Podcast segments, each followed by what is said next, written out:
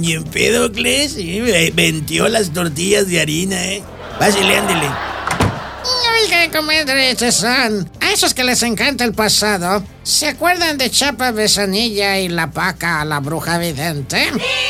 Eso fue para el caso Ruiz Massieu que sucedió despuésito de Colosio. Hombre, cómo no, qué pantomima, ¿eh? Como la que están haciendo ahorita con la FGR, con la fracasaduría general de la República.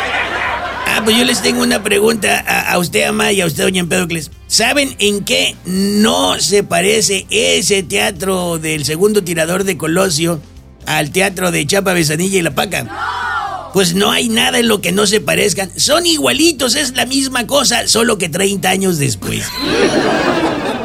Pues yo no estoy haciendo apología de el, autoritarismo ni nada, sino simplemente se dice se sabe que mm, quien no llega a abusar del poder es porque no tiene autoridad. ¡Ay, no!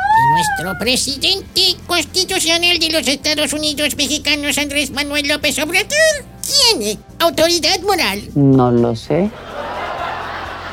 A ver, ama, quien no abuse del poder es que no tiene autoridad.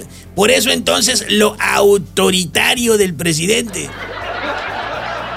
Pues yo sostengo que al actual régimen le encanta el pasado, pero al mismo tiempo padecen de amnesia en el corto plazo.